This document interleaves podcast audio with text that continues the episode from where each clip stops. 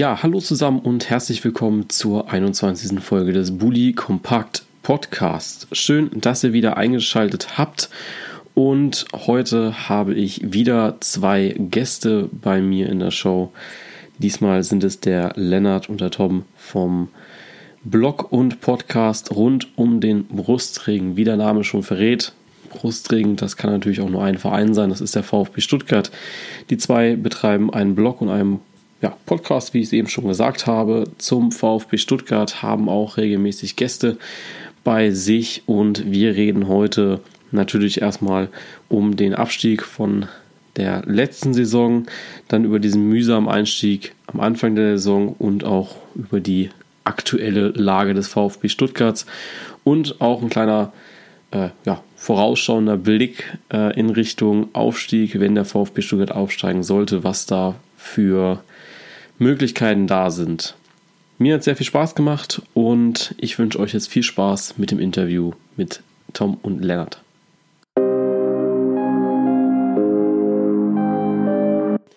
Ja, hallo Lennart, hallo Tom. Ähm, stellt euch einmal kurz vor, damit auch die Hörer von Budi Kompakt wissen, wer ihr seid. Ja, gerne. Ähm, hallo, ich fange mal gerade an einfach.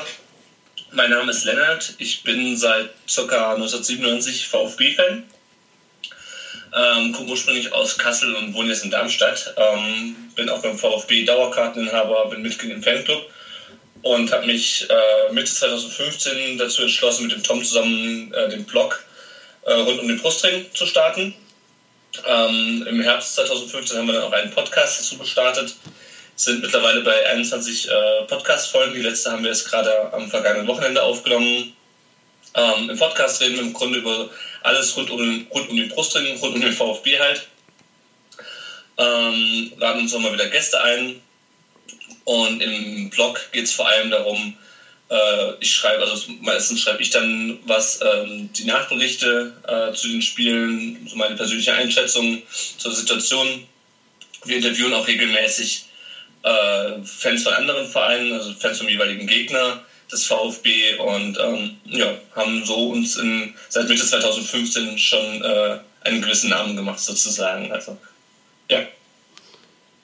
Und du, Tom? Ja, genau. Hallo zusammen. Ähm, ich bin Tom, quasi die rechte Hand von Lennart bei rund um den Brustring. Ähm, ich komme ursprünglich aus Schwäbisch Gmünd. Ähm, bin daher auch äh, ja, dadurch Fan vom VfB geworden, einfach der nächste Verein und ähm, relativ früh schon von Eltern und Onkeln und so weiter ins Stadion mitgenommen worden. Ähm, bin mittlerweile in Frankfurt, ähm, auch äh, Mitglied in einem äh, offiziellen Fanclub wie der Lennart und ja, besuche meistens die Auswärtsspiele vom VfB und quatsch dann mit Lennart darüber. Okay, äh, Lennart, jetzt wohnst du ja auch ein bisschen weiter weg von Stuttgart. Ähm, wie bist mhm. du zum VfB gekommen? Also, wie bist du da Fan geworden? Also, ich weiß jetzt von mir, ich bin ja auch VfB-Fan. Und als ich VfB-Fan äh, geworden bin, bin ich, äh, habe ich noch in der Nähe von Hannover gewohnt. äh, also war das jetzt auch nicht gerade das nächste. Aber wie bist du jetzt dazu gekommen? Ja, das ist eine Frage, die mich viele Leute immer fragen. Ähm, ich bin ungefähr so 97, hatte ich ja gesagt, VfB-Fan geworden und ich habe halt irgendwie eine Mannschaft gesucht, die nicht Bayern war und die nicht Dortmund war zu dem Zeitpunkt, weil das waren irgendwie alle, das waren gab ja damals nur entweder Bayern oder Dortmund-Fans. Ja. Und da war der VfB als Pokalsieger und Tabellenvierter äh, irgendwie so der nette, sympathische, aber dennoch erfolgreiche Underdog. Und so bin ich dann dazu gekommen und seit mittlerweile 20 Jahren. Okay. Ähm, wann wart ihr bei das erste Mal im Stadion? Also, ja, erster Stadionbesuch ist ja mal was Besonderes. Tom, willst du anfangen oder soll ich wieder? Äh, ich, ich überlege gerade, weil ich äh, auf die Frage immer wieder die Antwort vergesse. Ich war auf jeden Fall extrem jung und es war irgendwie äh, ein Spiel, ich glaube Europa, irgendwie Europacup oder so damals bestimmt noch oder, oder UEFA-Pokal oder sowas. Ähm, und ich hatte mit meinem Vater und ähm, der, was ist das denn? Naja, Verwandtschaft quasi die Dauerkarten von meinem Großcousin bekommen. Und ich kann mich noch gut daran erinnern, dass da Carlos Dunga vom ganzen Stadion gefeiert wurde. Also ich habe da auch mal zurück recherchiert, aber ich, ich wusste auch mal, was für ein Spiel das gewesen sein muss, aber ich habe es gerade nicht parat. Es muss auf jeden Fall, glaube ich, vier, um die 94 rum gewesen sein, weil da war er. Ja, ich glaube ich glaub auch. Also irgendwie frühe 90er Jahre auf jeden Fall. Ja. Ja, mein äh, erstes Spiel war ein bisschen später, dadurch, dass ich auch weiter von Stuttgart weg gewohnt habe und irgendwie mit sechs Jahren, äh, beziehungsweise zum einen war ich mit sechs noch nicht VfB-Fan und zum anderen ähm, wäre der Weg ein bisschen weit gewesen. Mein erstes Spiel war der 34. Spieltag äh, der Saison 99-2000, als der VfB äh, gegen Arminia Bielefeld 3 0 führte ähm, und quasi schon sicher im UEFA Cup war und dann in der zweiten Halbzeit noch drei Tore kassiert hat, zwei davon durch Silvio Meissner. Am Ende dann im UI Cup landete, als Folge davon in der, in der darauffolgenden Saison irgendwie an die 60, 70 Spiele machen musste und am Ende fast abgestiegen wäre. Ich habe also praktisch den Grundstein des Fastabstiegs 2001 miterlebt. Okay. Und wie habt ihr bei den Abstieg, also den Leiderabstieg äh, in der letzten Saison miterlebt? Ähm, also ich war äh, bei meinem Spiel war ich nicht dabei. Ich war erst dann beim Wolfsburg-Spiel dabei, wo eigentlich das Kind schon in den Brunnen gefallen war sozusagen. Ähm, ja, ich hätte nicht gedacht, dass, ähm, dass ich das mal miterleben muss. Ähm, ich meine, es gibt Fans von anderen Vereinen, die schon häufiger auf und abgestiegen sind, die werden da jetzt lächeln, aber ich habe da echt nicht mit gerechnet, dass ich das mal ähm, VfB erleben muss, obwohl natürlich der VfB immer schon mal in Abstiegsnöte geraten ist. Aber irgendwie dachte ich, okay, wir wurschen uns immer irgendwie durch und das war schon bitter. Also in dem Moment, also in Wolfsburg nach dem Abpfiff hat man es noch nicht so richtig realisiert, aber wenn man dann irgendwie ähm, im Laufe des Sommers irgendwie bei kicker.de guckt und der VfB schon nicht mehr in der Bundesliga gelistet ist, sondern mal unter zweite Bundesliga nach den äh, VfB-Artikeln suchen muss. Und wenn man dann plötzlich guckt, dass man in der kommenden Saison irgendwie montags 20.15 Uhr, sonntags 13 Uhr oder in englischen Wochen um 17.30 Uhr im Stadion sein müsste, dann, ähm, ja, es ist so über die Sommerpause langsam bei mir eingesickert. Sind auf jeden Fall komische Zeiten. Ne? Ähm, also die Einschusszeiten. Also für mich ist es auch extrem ja. schwierig, äh, zu den Spielen zu kommen. Also ich wohne im ungeliebten Karlsruhe. Ähm, und für mich ist dann auch immer so, unter der Woche geht gar nichts und Montag ist schwierig und Freitag geht halt auch nicht. Ja. Genau. Äh, Lennart, ja. du darfst auch noch. Hm? Du darfst auch noch wieder den Abstieg erlebt hast. So, Tom, Tom meinst du? Ah, Tom, sorry. Kein Problem. Ähm, ich, das letzte Spiel, das ich, glaube ich, in der Saison gesehen habe, war auswärts gegen Ingolstadt. Da haben wir 3-3 gespielt. Das war der 26. Spieltag. Da sah die Tabelle eigentlich noch ganz gut aus. Da waren wir Elfter, habe ich gerade recherchiert. Und äh, die letzten Spiele ähm, hatte ich leider dann, oder leider vielleicht auch zum Glück keine Zeit mitzufahren. Ähm, habe das also dann mehr oder weniger von zu Hause vom, vom Sofa miterlebt. Und ähm, war eigentlich ganz froh, dann gerade in Wolfsburg nicht dabei gewesen zu sein, weil es mir schon äh, näher ging, als ich das erwartet hatte, auf jeden Fall. Also ich meine, es ist immer schlecht, wenn der eigene Verein absteigt, aber ähm, man, man ist da ja auch so unvorbereitet gewesen als VfB-Fan. So das letzte Mal ist schon eine ganze Weile her, das haben wir wenigstens miterlebt. Und ähm, für mich war es schon ein bisschen ein Schock. Also ich wusste auch gar nicht so richtig, naja, was ist jetzt so und was kommt. Ähm, haben dann ja auch ziemlich schnell Lukai ähm, verpflichtet. Das fand ich merkwürdig. Ich habe Terodde die Verpflichtung eigentlich dann schon eher gefeiert und dachte so, naja, scheint ja in die richtige Richtung zu gehen. Und ähm, je länger Schindelmeiser da war, desto ähm, besser ging es mir dabei. Ich greife ein bisschen vor. Ich glaube, wir reden nachher auch noch. Äh, genau, richtig. So, das war so ungefähr der Anfang, sage ich mal. Ja. ja. Das Ende. Ja, ich glaube, am bittersten war eigentlich, waren eigentlich so diese Spiele gegen ähm, in Augsburg, da war ich, wo man wirklich chancenlos war. Ja. Ähm, das Spiel in Bremen, was ich nur im Fernsehen äh, mitverfolgen konnte, da hat, also gerade vor Bremen dachte ich, okay, jetzt packen sie es nochmal irgendwie, dass das Spiel dann so grandios in die Hose ging. Ähm, da war mir dann schon irgendwie so bewusst, aber es ist einfach, also da müsste die Wände hochlaufen bei so einem Spiel. Wenn das auch noch zu Hause am Fernseher verfolgen musst, ähm, hätte ich am liebsten in den Fernseher geschmissen wenn ich nicht beim Kumpel geguckt hätte. ja, was mir da so ein bisschen wehgetan hat, ähm, ich habe auch Bremen vom Fernseher ähm, mitverfolgt und gegen Mainz war ich dann im Stadion. Und so die Atmosphäre in Bremen, die war einfach einzigartig. Das kann man gar nicht anders beschreiben, weil da stand über 90 Minuten das komplette Stadion eigentlich und hat mitgesungen. Und ich habe dann eigentlich gedacht, okay, gegen Mainz müsste dann eigentlich so die Reaktion kommen von den VfB-Fans. Äh, von der Kantsche der Kurve kam sie dann noch wirklich, aber vom Rest kam halt relativ wenig. Und da mhm. habe ich dann auch so während den 90 Minuten gegen Mainz gemerkt, okay, ähm, die Fans haben jetzt auch so ein bisschen abgeschaltet. Ja. Genau. Dann sind sie abgestiegen und dann war es eine, ich sag mal, relativ ruhige Sommerpause, fand ich eigentlich. Ähm, da wurde Luhukai verpflichtet, äh, Terodde kam, ein Hosogai kam, der jetzt inzwischen auch wieder gegangen ist. Und äh, so die zwei Jungen mit Manet und Pavard kamen dann auch noch später dazu. Der Anfang der Saison war ja so ein bisschen mühsam. Also wenn man sich so die ersten vier Zweitligaspiele anschaut, wo man gegen St. Pauli, Düsseldorf, Sandhausen und Heidenheim gespielt hat, äh, da hat man zweimal gewonnen und zweimal verloren.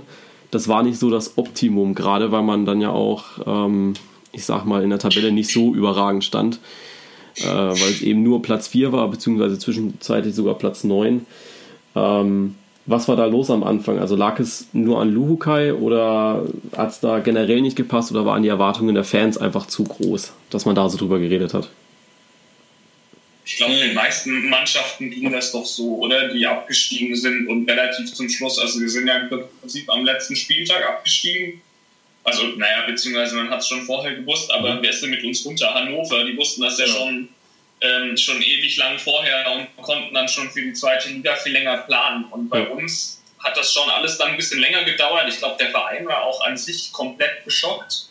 Ich denke, von denen hat das auch irgendwie keiner naja, erwartet oder, also die haben das sicherlich geplant, wie das ein professioneller Verein halt mal tun muss, aber irgendwie so richtig gerechnet hat, glaube ich, keiner mehr damit. Dann ähm, hat sich ja Dutta noch eine Woche später, glaube ich, in, in, ins, beim Sport oder zum Sport in, im dritten äh, reingesetzt und hat dann noch was erzählt, war dann aber drei Tage dann in, äh, später entlassen. Also das war schon an sich, glaube ich, eine, eine ganz kuriose Zeit und ähm, hat, glaube ich, eine Weile gedauert, bis man sich dann einfach wieder geschüttelt hat und weitergemacht hat. Und dann haben wir ja auch eigentlich schon einen recht großen Umbruch gehabt, was, was Spieler angeht. Und ich glaube, dass da nicht unbedingt eine Vorbereitung ausreicht, um da hundertprozentig aufeinander zu passen. Und ich denke, das waren alles so Faktoren, die das relativ normal machen, dass man da am Anfang vielleicht nicht so gut aussieht. Ich weiß gar nicht, wie Hannover gestartet ist, aber bestimmt besser als wir. Ja, die haben ja mit 4-0 oder so gleich Kaiserslautern einmal ja. gezeigt, wo sie hingehören. Also. Ja, aber das stimmt. Aber da, also ich glaube, dass das einfach daran lag, dass, dass man einfach die Mannschaft extrem äh, umgebaut hat und ja, irgendwie noch nicht so richtig äh, sich damit abgefunden hat. Ich glaube, auch viele haben da ein bisschen Schiss gehabt. Also ich weiß jetzt auch nicht, ob es bei der Mannschaft kann ich mir das tatsächlich auch vorstellen, dass du halt, du gehst in die zweite Liga, warst da noch nie, wenn ich da an Christian Gentner oder so denke. Ähm, ich glaube, dass das am Anfang dann schon ganz merkwürdiges Gefühl ist und das dann schon eine Weile gebraucht hat, bis man mal angekommen ist, sage ich mal. Wie wichtig war es da für mein Eindruck. Äh, wie wichtig war es da für die Mannschaft, dass so Leute wie Gentner, äh, Ginzek äh, und auch ähm, Großkreuz gesagt haben, okay, egal was passiert, wir bleiben da und wir werden sicherlich nicht gehen, wie es dann eben am Ende Timo Werner oder so gemacht hatte. Hm. Also bei Ginczek war es sicherlich schon wertvoll, ähm, auch wenn er momentan noch nicht so richtig in der Spur ist, denke ich doch, dass der gerade jetzt im Saisonendspurt noch ganz wichtig werden wird für uns. Bei Großkreuz, ähm, also ich weiß nicht, ich fand ihn jetzt spielerisch nicht mehr ganz so stark ähm, nach seiner Verletzung. Der war ja auch ähm, der war ja Anfang des letzten Jahres verletzt, mhm. ist dann viel zu früh wieder zurückgekommen, hat sich dann ja nochmal verletzt. Ähm, also ich sag mal, spielerisch ähm, hat es für mich das nicht so einen großen Ausschlag gegeben. Was den Einsatz angeht, das ist halt von, immer, von außen immer schwer zu beurteilen, ähm, ob er dann doch vielleicht bei dem einen oder anderen Spiel ähm, von der Mentalität her den Unterschied gemacht hat. Und bei Christian Gentner muss ich ganz ehrlich sagen, ähm, da weiß ich immer noch nicht nach ich, sieben Jahren, die er jetzt wieder beim VfB ist, so richtig, wie ich ihn einschätzen soll. Es gibt Spiele, da ist er super wichtig. Ähm, und dann läuft es auch gut. Und es gibt Spiele, da geht er mit der Mannschaft unter und schafft es nicht, irgendwie das Ruder rumzureißen. Ähm, es ist sicherlich ein wichtiges Zeichen gewesen schon. Ähm, aber auf der anderen Seite, ich meine, er war ja auch die letzten Jahre Kapitän ähm, und war auch Teil der Mannschaft, die mit abgestiegen ist. Also ich habe es eigentlich von ihm erwartet, dass er, dass er dabei bleibt. So ein bisschen. Ja. Aber weil er es mit, mit, mit verbockt hat. Ja, klar. Ähm, und dann dieser Faktor Jos Luhukai, also wo er verpflichtet wurde, habe ich mir so ein bisschen gedacht, hm, okay, äh, ist eigentlich ganz interessant, weil er in den letzten Jahren nicht ganz so schlecht war, wo er aktiv war in Deutschland. Da hat er, glaube ich, bei der Hertha äh, trainiert gehabt. Beziehungsweise aus der Hertha ist er, ist er so hängen geblieben bei mir. Ähm, wie war bei euch so die Reaktion, als er gekommen ist und dann eben auch die ersten Spiele mit ihm? Also ich war, glaube ich, vorsichtig optimistisch, würde ich sagen. Also ich fand es war ein ziemliches Safe-Bet. Also es ja. war, lag auf der Hand, dass, dass das sicherlich einer der, keine Ahnung, Top-3-Kandidaten ist. Da muss man, glaube ich, auch kein Fußballexperte für sein, um, um da auf den Namen Jus Luhukai zu kommen. Und ähm, ja, also ich, ich fand es nicht so schlecht. Also was, was mich damals dann eher genervt hat, ist, dass man ähm, Dutt rausgeschmissen hat und dann ewig gebraucht hat, bis man Sportdirektor da aus dem Hut gezaubert hat. Ich meine, klar haben da dann noch andere im Hintergrund äh, gearbeitet, aber letztendlich war ja dann Bukai mehr oder weniger so der, ach nee, nicht alle Alleinherrscher stimmt natürlich auch nicht, aber also der hatte schon einen großen Einfluss auf jeden Fall ähm, oder konnte einen größeren Einfluss äh, drauf nehmen, welche Spiele er denn haben will, auf jeden Fall, weil es halt keinen starken Mann gab, der irgendwie da dagegen war. Und ähm, es, es, kam ja auch so, wie es kommen musste. Es kam dann Jan, Jan Schimpelmeiser und Jan Schimpelmeiser hat ja dann irgendwie mal, boah, war das zwei Monate danach, irgendwann mal hat er doch rausgelassen, äh, von wegen, er hätte beim ersten Gespräch mit Lukai schon gemerkt, dass es irgendwie nicht so richtig passt. Mhm. Ja, genau, das lag ja hauptsächlich äh, daran, das, dass das war halt so das wo ich dann dachte so, ich weiß nicht, wie clever das dann war. Ich meine, klar, du brauchst einen Trainer, also die, die mussten also die, die, zweite Bundesliga hat ja viel früher angefangen als die erste Liga. Also das, das, meine ich, oder meinte ich vorhin schon, schon damit so von wegen, dass man da echt kalt erwischt wurde und das irgendwie so alles auf einmal dann kam. Und das habe ich dann schon eigentlich für ein Problem gehalten, dass halt irgendwie Sportdirektor, also quasi der Vorgesetzte nach dem Trainer kommt und so, das fand ich schon ein bisschen merkwürdig. Ja, also mir hat das auch ähm, viel zu lange gedauert und ist, ähm, keine Ahnung, es zeugt für mich irgendwie auch nicht von einer, von einer guten Planung beim VfB. Ich meine, gut, man hatte auch keinen Präsidenten damals, das hat dann der Restvorstand mit dem Aufsichtsrat zusammen gemacht. Ähm, aber ja, das hat ja im Endeffekt dann dazu geführt, dass wir dann nach dem vierten Spieltag plötzlich unser Trainer zurückgetreten ist ähm, und wir irgendwo, sagen wir mal, von den Ergebnissen nicht unbedingt, äh, die, dass die ersten Ergebnisse nicht so liefen, wie wir uns das vorgestellt haben. Und da denkst du schon geil, du bist gerade abgestiegen, hast vier Spieltage in der zweiten Liga absolviert, oder nee, waren vier, glaube ich, oder sechs. Ähm, und schon hast du wieder keinen Trainer mehr und äh, es ist wieder Tohu und Chaos sein so ein bisschen. Ähm, also ja, ich kann mir einen schöneren Saisonstart vorstellen als den in dieser Saison. Ja, ähm, genau. Zurückgetreten ist er nach dem Heidenheim-Spiel, wo sie verloren haben. Das war am vierten Spieltag und dann mhm. kam ja die Interimslösung. Äh, Olaf Janssen war es das, war das. Ähm, da haben sie dann zwei Spiele gewonnen. Und dann kam ja Hannes Wolf. Ähm, für mich ein total Unbekannter, weil ich mich mit den Jugendmannschaften nicht so auseinandersetze in der Bundesliga, also von den Bundesligamannschaften. Ähm, für alle, ich sage jetzt mal, mehr eingelebt oder mehr eingelebten ähm, Leute, die da die Bundesliga verfolgen, war Hannes Wolf schon ein Name. Ähm, kanntet ihr ihn vorher, bevor er beim VfB vorgestellt wurde? Nee. Also ich kannte ihn, kennen ist jetzt zu viel, aber mir ist er mal aufgefallen, weil ich ein Spiel, äh, weiß jetzt nicht, B- oder A-Jugend, ich weiß gar nicht, was er trainiert hat. Jedenfalls war er mit, äh, der, mit seiner Dortmunder Mannschaft in Stuttgart und ich habe mir das im äh, Livestream angeguckt und da ist mir der, der Trainer von Dortmund hängen geblieben. Also es ist halt nicht, nicht aktiv. Also ich wusste, okay, das ist Hannes Wolf so ungefähr, aber ähm, mit mir ist er da schon aufgefallen, ähm, so äh, wie, wie er halt mit den Spielern umgegangen ist, dass er viel dirigiert und so und, und äh, aber ja, hätte dann natürlich damals nie gedacht, dass er irgendwie in Stuttgart aufschlägt. Ich fand das eine extrem mutige Lösung und äh, so wie es jetzt aussieht, auch eine sehr gute bis jetzt. Steht ja auch so ein bisschen für diese neue Generation von Trainer, also auch so eine Art Julian Nagelsmann in der zweiten Liga ist er ja. Ähm, also für mich war es die im Nachhinein komplett richtige Lösung. Also besser als nochmal so einen alteingesessenen Trainer äh, zu holen oder jemand, der, ich sag mal, komplett an seinem System festhält und nichts dran ändert, so wie der, äh, der Zorniger das getan hatte. Ähm, also da ist, glaube ich, Hannes Wolf ein bisschen variabler.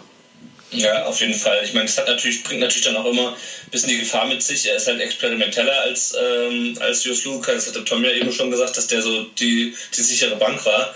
Es kann halt auch manchmal ein bisschen nach hinten losgehen, wie wir es gegen Fürth beispielsweise gesehen haben. Oder ähm, ich glaube, wir hatten auch schon ein, zwei Spiele in der Hinrunde, wo er sich ein bisschen vertan hat. Ähm, wo die Mannschaft nicht so damit gar gekommen ist. Ja.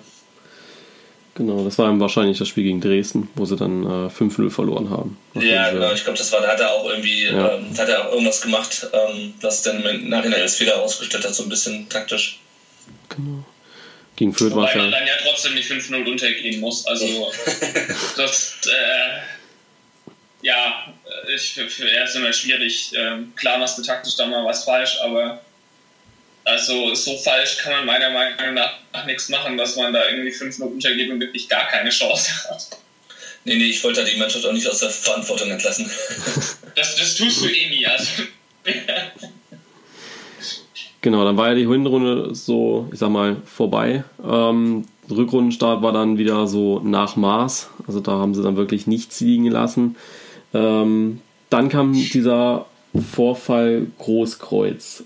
Ähm, erstmal hättet ihr am Anfang gedacht, also ich habe das abends, äh, ich glaube, in der Bild gelesen, ähm, also auf Bild.de, ähm, dass er eben ins Krankenhaus eingeliefert wurde. Hättet ihr gedacht, dass das solche Ausmaße annimmt, also dass er dann tatsächlich fliegt oder so? Oder habt ihr ihn, also ich habe ihn auch erst gar nicht in der Schuld gesehen, weil es für mich immer so hieß, okay, äh, er wurde zusammengeschlagen, hieß es ja am Anfang. Ähm, ja, hättet ihr gedacht, dass es diese Ausmaße annimmt, die es jetzt angenommen hat? man, man wusste ja relativ wenig am Anfang und ähm, als einfach nur raus war, okay, Großkreuz ist verprügelt worden, war nachts unterwegs, war ich erstmal nicht erfreut, aber dachte, ja mein Gott, so ist es halt. Nicht gut, aber jetzt auch kein, kein Mega-Drama oder so. Ähm, mhm. Und als dann rauskam, dass er mit äh, Jugendspielern unterwegs war und ähm, das, das hat dann eigentlich auch schon gereicht. Wo die waren, tut nichts zur Sache. Ja. Ähm, einfach nur die Tatsache, dass äh, Großkreuz meint, er muss mit Jugendspielern nachts um zwölf oder was um die Häuser ziehen unter der Woche, wo am nächsten Tag dann Training ist. Das, das kannst du einfach nicht bringen. Also auch vor den, vor den Eltern dann nicht. Ich meine, der VfB ist Schutzbefohlener und ähm, geht nicht. Also meiner Meinung nach äh, ging dann auch nichts am, am Rauswurf, der eigentlich ja auch kein Rauswurf war offiziell, äh, da ging nichts dran vorbei. Also man hat sich ja anscheinend einvernehmlich getrennt. Was auch immer das dann heißt äh, in so einem Fall. Ja, also bei mir kam es immer so ein bisschen an, auch so, ähm, dass Großkreuz dann auch sich eben nochmal der Presse gestellt hat auf dieser PK. Ähm, ist mir immer so durch den Kopf gegangen, vielleicht war ja auch nicht so, ähm, ich sag mal so, ganz abgeneigt eines Abgangs, also eines Rücktritts. Äh, ich glaube, dass da vielleicht auch sogar viel selbst kam von ihm, dass er sagt, okay, ich habe da Fehler gebaut, ähm, wenn ihr sagt, ich soll gehen, dann gehe ich auch und das passt dann auch. Ja, das, das denke ich, denk ich mir halt auch, dass wenn er jetzt irgendwie komplett, ähm, äh, wenn er sich da komplett ungerecht, ungerecht behandelt gefühlt hätte vom Verein, ähm, dann hätte er, glaube ich, sich nicht da so hingesetzt und hätte noch, also Schindelmeiser hatte extra schon gesagt, bevor er kam, äh, also er ist jetzt kein Spieler des Vereins mehr. Das heißt also, Schindelmeiser konnte ihm auch nicht mehr irgendwie sagen, setz dich da hin und erzähl was, sondern er hat es freiwillig getan. Ähm, ich glaube, wenn er da irgendwie ähm, nicht dem zugestimmt hätte, auch, dann hätte er, hätte er wahrscheinlich gar nichts gesagt. Er hätte gesagt, nee, das, äh, ich rede nur noch über meinen Anwalt mit euch, so ungefähr. Ja. Deswegen ähm, kann ich mir schon vorstellen, dass es einigermaßen einvernehmlich gewesen ist. Aber genau das wissen wir halt leider nicht. Großkreuz ist halt auch einfach ein Typ. Also das ist eigentlich das, was mich am meisten an der ganzen Geschichte nervt, dass wir, dass wir äh, so einen Typen einfach verloren haben, weil der baut schon mal Scheiße und das finde ich auch eigentlich nicht so extrem schlimm zumindest. Aber die Tatsache, dass er sich dann da halt auch hinsetzt und äh, einfach für den Scheiß, den er baut, gerade steht, das äh, rechne ich ihm schon durchaus hoch an. Und ähm, solche Leute gibt es, ja, das klingt jetzt wieder wie ein, wie ein äh, End-70-Jähriger oder so, aber solche Leute gibt es heutzutage nicht mehr so viele. Und ähm, deswegen, ich finde es echt schade, dass der weg ist, aber es war nach dem, was so vorgefallen ist, glaube ich, unumgänglich einfach. Ja.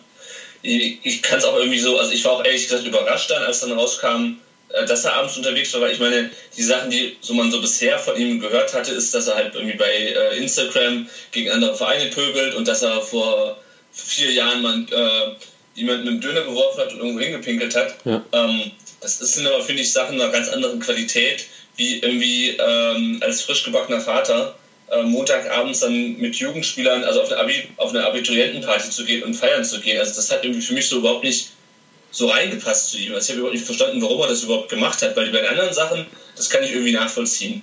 Äh, ich finde das auch, jemanden einen Döner zu bewerfen, rangiert das bei mir auch nicht unbedingt auf der Liste der schlimmsten Sachen, die man tun kann. Ähm, das mit dem Pinkeln, jo, ich glaube, da war er sogar betrunken. Also, ja. weißt du, das sind so Sachen, jo. ähm, und das mit dem Instagram, das, äh, das ist für mich auch, also was, was man irgendwo nachvollziehen kann. Aber so eine Geschichte, ähm, das ist für mich eigentlich auch unverständlich, warum er das gemacht hat auch. Also, ja, keine Ahnung. Also was mir bei Großkreuz immer so ein bisschen aufgefallen ist, ähm, dass er, äh, wenn er unterwegs ist, mit sehr vielen Jugendlichen unterwegs ist. Also sehr viele Minderjährige auch. Ich glaube, dass das auch so ein bisschen ausschlaggebend war, weil er hat ja auch einen guten Draht zu den äh, U-Mannschaften gehabt. Also hat ja auch immer mehr, regelmäßig Bilder gepostet bei den sozialen Netzwerken äh, mit den Leuten. War auch regelmäßig bei den Spielen und ich glaube, dass daher auch so ein, ich will jetzt nicht sagen, dass er hängen geblieben ist daran, aber ähm, ich glaube, da hat ihm der, ich sag jetzt mal, normale soziale Kontakt äh, so ein bisschen gefehlt. Und da war er halt auch die große Nummer, sage ich mal. Ja. Und ich meine, Schindelmeiser hat ja auch hinterher nochmal gesagt, ähm, dass der VfB Anrufe von Eltern bekommen hat, ähm, genau. die gefragt haben, was da los ist. Das hat er jetzt irgendwie vor ein paar Wochen nochmal ähm, in einem Interview gesagt, nachdem sich alle furchtbar beim ja. VfB aufgeregt haben. Ähm, ja. Ja, Schindelmeiser stand ja auch so ein bisschen in der Kritik, also jetzt auch noch, ich sag jetzt mal, ja noch. Äh, viele sagen dann auch, dass dieser Großkreuz-Rauswurf für diese Negativserie jetzt gesorgt hat, weil man danach ja, ich glaube, ja doch danach ja kein Spiel mehr gewinnen konnte. Mhm. Ähm, wobei äh, ich dann auch mal sage, so wie ihr es vorhin schon gesagt habt, ähm, er war vorher verletzt, hatte davor schon oder hat dann währenddessen keine gute Leistung oder keine überragende Leistung erbracht. Ich glaube, dass halt einfach so dieser Typ fehlt, der nochmal auf den Tisch haut, ähm, was er dann eben öfter mal gemacht hat, bestimmt in ja. der Mannschaft. Oh. Wobei auf der anderen Seite, also Großkreuz hat auch gegen, ähm, gegen Würzburg von Beginn an gespielt, gegen Hannover, gegen Dresden und ist da auch mit der Mannschaft abgesoffen. Also, ja, klar. Ähm, also ich halte wirklich nichts von jetzt ähm, den Rauswurf mit, der, mit dieser Serie von ähm, zwei Spielen, nee, drei Spielen ohne Sieg äh, in Verbindung zu bringen. Zumal diese, diese Spiele ja auch ganz unterschiedlich liefen. Gegen Braunschweig war das eine Riesenleistung von der, eine riesen kämpferische Leistung auch von der Mannschaft, da noch einen Punkt zu holen. Ähm, das kannst du überhaupt nicht vergleichen mit dem Spiel gegen Bochum oder jetzt gegen Fürth. Ja. Genau. Kurzes Ding noch dazwischen, was ich ganz lustig fand ähm, zu dem Fall. Ich hatte am selben Tag, wo dann raus oder wo dann rauskam, dass er ähm, entlassen wurde, habe ich das Bild dazu gepostet, dass er entlassen wurde. Und ich glaube, keine 20 Minuten später hat der besagte Club, wo er gefeiert hat vorher, das Bild auch geliked. Und ich mir ein bisschen gedacht habe, okay, da hat eine Medienabteilung verdammt versagt. Ähm, ja. Das noch zu machen, äh, da habe ich mir gedacht, okay, die haben Eier in der Hose. Ja. Oh genau. Ähm, ja, wir haben es eben schon angesprochen, so ein bisschen ähm, diese Schwierigkeiten jetzt in den letzten Spielen, ähm, gerade jetzt äh, gegen Bochum und gegen Fürth, wo man dann auch gegen Fürth letzten Endes verloren hat.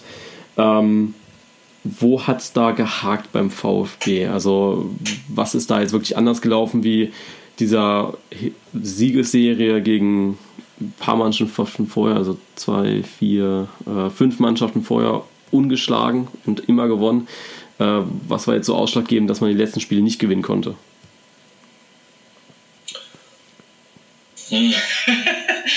wir, haben ja, wir haben ja jetzt gerade erst am, am Samstag äh, auch darüber diskutiert. Ähm, ich hatte so ein bisschen das Gefühl, und Tom wird mir da sicherlich gleich widersprechen, ähm, das, ist so ein bisschen, das ist so ein bisschen so eine, so eine Einstellungssache. Ähm, das ist sozusagen meiner Meinung nach die Begründung, warum wir plötzlich ein Einstellungsproblem haben. Das kann ich wiederum überhaupt nicht nachvollziehen. Also ich hatte irgendwie so das Gefühl, ähm, man spielt halt gegen Bochum wie gegen Fürth, gegen Mannschaften, die halt alles reinschmeißen, die 120 Prozent geben, ähm, weil sie halt ihre Chance wittern, gegen den Tabellenführer zu gewinnen und wir haben irgendwie so gedacht, okay, es geht vielleicht auch mit 80 Prozent. Ähm, und da fliegst du halt ganz schnell auf die Schnauze. Warum wir das gedacht haben, ich weiß nicht, ob es damit zu tun hat, dass man irgendwie so eine lange Erfolgsserie hatte und Tabellenführer war und dachte, okay, der Rest der Saison ist jetzt ein Spaziergang. Ähm, wir haben auch am Samstag darüber gesprochen, ob das halt vielleicht so eine typische VfB-Sache ist, über mehrere Spielergenerationen hinweg oder über mehrere Saisons hinweg, was ja eigentlich nicht sein kann, weil es unterschiedliche äh, Spieler sind, dass man ähm, wie letztes Jahr halt, das ist ja die große Parallele, die momentan immer gezogen wird, wo man auch fünf Spiele in Folge gewonnen hat, ähm, dann unentschieden gespielt hat und dann plötzlich ganz überraschend gegen Hannover verloren hat. Ähm, wir hoffen natürlich alle, dass das nicht, nicht so läuft wie das letzte Jahr, aber ähm, ja, ich bin mir nicht sicher, woran es liegt oder warum ähm, der, der, Einsatz in den letzten beiden Spielen nicht ganz gestimmt hat, weil ich glaube, dass er gestimmt hat, da äh, wirst du Tom mir nicht so sehr widersprechen, oder? Äh, äh, dass der Einsatz nicht so richtig gepasst genau. hat. Genau, ja, genau. Ähm, ja, nee, nee, das, das äh, stimmt auf jeden Fall. Also ich, ich habe immer so ein, ich hader in den letzten Spielen immer so ein bisschen mit äh, Glück und Pech. Also das ist jetzt natürlich ähm, nicht nur, da, also ich meine, man ist seines eigenen Glückes Schmied und so, hier schön Straßenbrechen kostet 5 Euro, ja. Ähm, aber in den letzten Spielen haben wir auch echt ganz merkwürdige Entscheidungen dann einfach gegen uns gehabt. Das ist dann irgendwie diese lustigen Elfmeter gegen Braunschweig. Gut, da haben wir dann noch 1-1 gespielt. Das waren beides so Kann-Dinge. Klar, man muss dann äh, die Hand wegnehmen, wenn man merkt, dass der Schiedsrichter das einfach so extrem klein nicht pfeift. Ähm, gegen Bochum kommen wir extrem schwer in das Spiel. Das habe ich auch nicht so ganz verstanden, warum. Ähm, hätte ich aber, wenn es eine Ausnahme gewesen wäre, auch akzeptiert. Man kann nicht alles gewinnen. Was mich richtig genervt hat, war dann wirklich Fürth einfach, weil da kann man auch so gar nicht ins Spiel. Ähm, du machst hinten einen Fehler, kriegst sofort Sonntagsschuss aus knapp 30 Metern die Pille rein. Ähm, die merken, glaube ich, auch, dass sie einfach kein gutes Spiel machen. Ich glaube, es hat taktisch dann auch nicht so hundertprozentig gestimmt. Und äh, dann schießt du vor der Halbzeit eigentlich noch ein reguläres 1-1, wird nicht gegeben. Und dann ja, gehst du natürlich auch anders in die zweite Hälfte. Und irgendwie, also die Spiele, das hat auch Wolf, glaube ich, jetzt irgendwie mal in einem Interview gesagt, dass jetzt äh, irgendwie die letzten Spiele sicherlich nicht alles total schlecht war. Aber dass halt gerade in den letzten Spielen einfach viel ähm, nicht unbedingt für uns gelaufen ist. Und ich glaube, es sind einfach diese diese Mischung aus, aus ganz verschiedenen Gründen. Du machst irgendwie doch einen Schritt zu wenig, du hast ein bisschen Pech, äh, die Mannschaften hauen sich 120 Prozent rein und dann gewinnst du die Dinger halt nicht. So einfach ist es. Mhm. Liegt es vielleicht auch so ein bisschen daran, äh, dass der VfB gar nicht so mit dieser Führungsrolle äh, zurechtkommt. Also, sie haben ja schon äh, in der Hinrunde auf Platz 1 gespielt, also nach dem 15. Spieltag war man ja auf Platz 1 und dann kamen diese Spiele gegen Hannover und gegen Würzburg, wo man es dann einfach wieder, äh, ich sag mal, grandios verspielt hat. Gegen Hannover, das war noch gut Kampf, ähm, wo sie dann, das war so ein okay, muss man jetzt nicht gewinnen, äh, mit einem Unentschieden rausgehen, wäre okay gewesen. Gegen Würzburg war das dann ja schon wieder, ja, eher Absturz, wo dann jeder gedacht hat, okay, zum Glück ist jetzt Winterpause. Ähm, kommen die da gar nicht so klar mit dieser Führungsrolle und mit dem Abstand, dass in der VfB, also so wie ihr jetzt vorhin schon gesagt habt, äh, dieser Schlendrian eintrifft, eintritt? Ja, weiß nicht, also gegen Hannover zum Beispiel macht ja Längerrack diesen unfassbaren Bock und den macht er nicht, weil wir auf Platz 1 sind, glaube ich. Und wenn er den Bock nicht macht, dann, dann läufst du da mit einem Unentschieden raus und alles ist gut, so ungefähr. Ähm, gegen Würzburg war es furchtbar, da war ich leider vor Ort. Ähm, musst leider Auto fahren, sonst ähm, wären das einige, oder vielleicht zum Glück Auto fahren, sonst wäre das echt, äh, das wäre nüchtern nicht zu ertragen. Ähm, warum das dann so ist, verstehe ich nicht so ganz. Also ich meine, klar, Würzburg hat sich dann auch extrem reingehauen.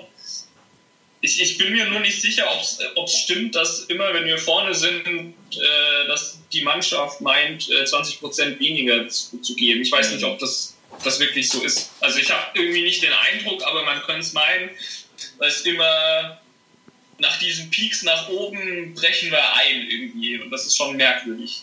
Ja. ja. Also gerade wenn man sich jetzt die beiden, die letzten, also diese und die beiden Saisons davor anguckt, wo wir 2015 ja von hinten gekommen sind, praktisch die ganze Zeit noch relativ tief drin standen und dann quasi erst am letzten Spieltag gegen Paderborn den Sprung über den Strich geschafft haben äh, und im Gegensatz dann zu letztes Jahr, wo wir zwischenzeitlich, ich glaube, zehn Punkte Vorsprung auf dem Relegationsplatz hatten und, sie, und sieben oder acht nur Rückstand auf, dem, ähm, auf einem Europapokalplatz. Ja. Äh, und dann kam ja der Absturz. Aber ähm, ja, das, also das ist nett, solche Parallelen zu ziehen. Ähm, wir haben ja, wie gesagt, auch am Samstag darüber gesprochen, ob es so ein VfB-Gen gibt, das immer dazu führt, dass wir so äh, Vorsprünge verspielen. Ähm, das ist natürlich Blödsinn. Also selbst wenn man jetzt sagt, okay, ähm, es liegt vielleicht am Gentner, weil der schon seit sieben Jahren beim VfB, VfB spielt. Der hat aber auch schon beim VfB gespielt, als wir jede Rückrunde ähm, oder zwei, drei Jahre hintereinander in der Rückrunde eine riesen Aufholjagd gespielt haben unter Labadia damals. Also das, das ähm, ich glaube nicht, dass es ein, äh, so ein saisonübergreifendes VfB-Problem ist. Ähm, ja, es ist, ist, halt einfach ärgerlich, weil ähm, wir hatten jetzt eigentlich schon einen relativ komfortablen Vorsprung. Dass wir jetzt nicht jedes Spiel in der Rückrunde gewinnen, ist auch klar. Aber die Art und Weise, wie man dann halt jetzt die Punkte vergeben hat und die Tabellenführung abgegeben hat, das ist halt das, was mich, was mich richtig nervt. Ja. Jetzt kommen drei Spiele gegen richtig schwere Mannschaften, wie ich finde. Ähm, gegen Dresden, weil Dresden gerne, ich sag mal, schon oben rankommen möchte.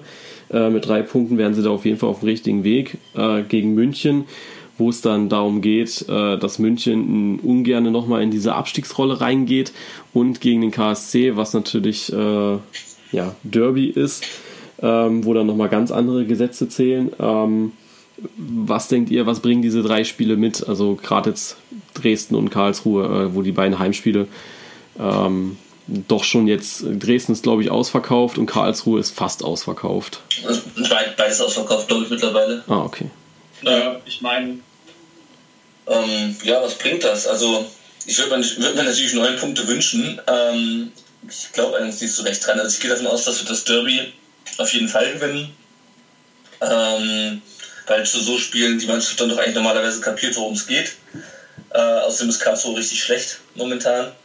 Äh, bei 60 kann ich schon einschätzen, hoffe ich eigentlich auch auf einen Sieg. Ich könnte mir gerne vorstellen, dass wir gegen Dresden zwei Punkte liegen lassen. Ich hoffe eigentlich nicht, dass wir eines dieser Spiele verlieren. Und ich hoffe eigentlich, dass wir keines dieser Spiele verlieren, so rum. Ähm, aber wenn dann am ehesten noch gegen Dresden, glaube ich. Ja. Ähm, gegen Dresden könnte auch tatsächlich der Vorteil sein, dass wir vor ausverkauftem Haus spielen. Das kennen jetzt auch nicht so unbedingt. Ich meine, die haben auch laute Fans zu Hause. Da weiß nicht so recht. Also, ich, also gegen Dresden habe ich ehrlich gesagt auch ein extrem schlechtes Gefühl. Aber äh, auch irgendwie doch wieder nicht.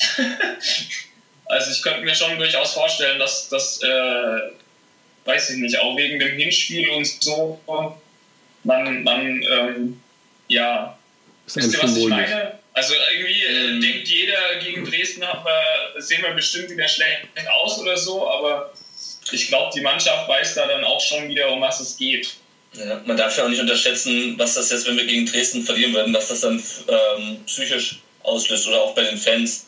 Ähm, weil wir hatten jetzt, wie gesagt, diese zwei äh, schlechten Spiele vor der, vor der Länderspielpause. Es war zwei Wochen Ruhe, es kommen alle wieder zurück ins Training und ähm, das ganze Stadion ist gespannt, okay, haben sie es jetzt kapiert oder haben sie es nicht kapiert? Und wenn du jetzt wieder gegen Dresden, ähm, wenn du es gegen Dresden verlieren solltest, dann kommst du, glaube ich, auch in so eine Art ähm, Abwärtsspirale im Kopf, wo du denkst, oh, ich gegen Dresden, oh, und jetzt noch gegen 60 und 60 kommt halt, wir kommen, äh, wir kommen nach, nach München und die 60er sagen halt, ah ja, wir wollen da unten auf jeden Fall raus und schmeißen wieder alles rein und dann ist die Mannschaft noch verunsicherter. Also ähm, auch wenn ich glaube, dass es gegen Dresden am schwersten wird, ähm, wäre ein Sieg jetzt, also wäre das, glaube ich, noch der wichtigste, oder das ist das das wichtigste Spiel ähm, für die Psyche in der ganzen, in der ganzen Woche, wobei natürlich ein Derby-Sieg auch immer wichtig ist, aber irgendwie so jetzt aus der Länderspielpause wieder rauszukommen und nochmal einen ähm, auf den Deckel zu bekommen, das wäre, glaube ich, echt gefährlich. Ja. Wenn man jetzt so das komplette Restprogramm nochmal anschaut, hat der VfB einen großen Vorteil gegenüber allen anderen Aufstiegskandidaten. Äh, sie spielen nämlich noch gegen alle. Also sie spielen mhm. noch gegen Union, sie spielen noch gegen Hannover. Ähm, und wer ist noch da oben drin? Äh, Braunschweig haben sie schon gespielt, gut. Ja. Aber äh, Dresden kommt als nächstes dann, ne? Also, ja. oder? Ja, genau. Genau. Also da ist, äh, das hat keine andere Mannschaft. Also Union spielt nur noch gegen Hannover, wo sie direkt was holen können, aber sonst äh, hat der VfB da nochmal Platz, um Punkte zu holen. Mhm. Das ist meines Erachtens ja. auf jeden Fall nochmal ein Vorteil. Ja, ich meine, wir spielen auch gegen Mannschaften, die ich jetzt ähm, spielerisch wirklich nicht so stark einschätze, wo wir vielleicht wie in der Not einfach, einfach durch, durch, durch die spielerische Überlegenheit ähm, einfach die drei Punkte mitnehmen. Also gegen Bielefeld beispielsweise, gegen Aue, da gehe ich einfach davon aus, dass dann, ähm, dass die so schlecht sind, dass deren äh, Einsatz und deren Kampf unsere spielerische Überlegenheit nicht auf nicht aufwerten äh, kann. Also zumindest nicht komplett. Das wären sicher keine Kantersiege, aber ich glaube schon, dass wir dann doch in der Lage sind, das Spiel einfach durch die spielerische Klasse zu entscheiden. Ähm, auch wenn die sich natürlich reinhängen werden. Wobei auch Bielefeld so ein bisschen im Aufwärtstrend ist. Ähm, hatten jetzt vor der Länderspielpause gegen Kaiserslautern gewonnen 2-0 und haben in der Länderspielpause gegen Wolfsburg, gut, war jetzt eine abgespeckte Mannschaft, sage ich mal. Ähm, die haben jetzt nicht mit A-Mannschaft gespielt, aber auch da haben sie 1-1 gespielt, was jetzt auch nicht so schlecht ist, sage ich mal. Mhm. Wobei Lautern natürlich, also schon, also zudem, als ich sie jetzt, äh, zumindest als ich sie jetzt gesehen habe äh, gegen uns, schon ziemlich harmlos war. Also da ja. möchte das Bielefeld auch nicht schwach reden, ähm, aber ich denke mal schon, dass wir die wirklich spielerisch äh, besiegen können, ähm, selbst wenn die alles reinschmeißen. Also müsste es eigentlich noch reichen zum Aufstieg, so unterm Strich. Ja, das hoffe ich. also ich bin mir momentan nicht zu 100% sicher, dass wir äh, es packen. Ja. Äh, einfach, einfach, weil ich äh, aus den letzten Jahr, zwei Jahren geschädigt bin äh, und ich so in den letzten zwei Jahren so viel äh, Scheißspiele gesehen habe, dass ich dem VfB noch nicht über den Weg traue. Okay. ja trotz, der, trotz der guten, trotz der verhältnismäßig guten Hinrunden, trotz des sehr guten Rückrundenstarts, ähm, ja, da ist irgendwas noch, was mich davor zurückhält, ist komplett in Aufstiegseuphorie zu verfallen. Was ja, bringt so jetzt ja auch einfach nichts. Also wir sind weder sind wir jetzt, äh, kann man jetzt sagen, wir haben überhaupt keine Chance mehr auf den Aufstieg, weder kann man sagen, wir, wir haben es sicher. Also ich meine, es ist alles drin auf jeden Fall. Ich meine, wir müssen halt unsere scheiß Spiele gewinnen, dann ähm, packen wir das auch ja. auf jeden Fall. Aber also es ist einfach extrem schwer abzuschätzen. Ich denke, wir sind spielerisch stark genug für die Liga. Wir müssen das halt auf jeden Fall auf den Platz bringen und dann eben auch die Spiele und so weiter gewinnen. Mhm. Wäre so Schale für euch ein Muss? Also, oder ist einfach nur, wir müssen hoch?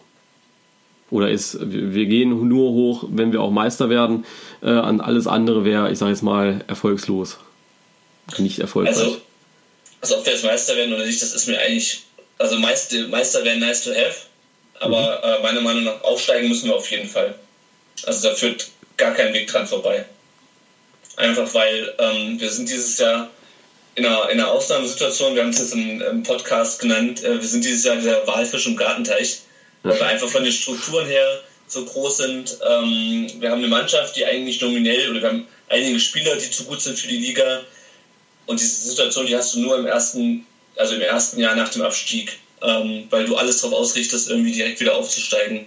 Wenn wir es jetzt nicht schaffen, ähm, dann werden einige Spieler uns verlassen, dann müssen wir finanziell weiter runterfahren, das Fernsehgeld wird weniger ähm, und dann wird es verdammt schwer, wieder aufzusteigen. Ja, man hat ja am Anfang der Saison immer gesagt, wir sind so das Bayern München der zweiten Liga.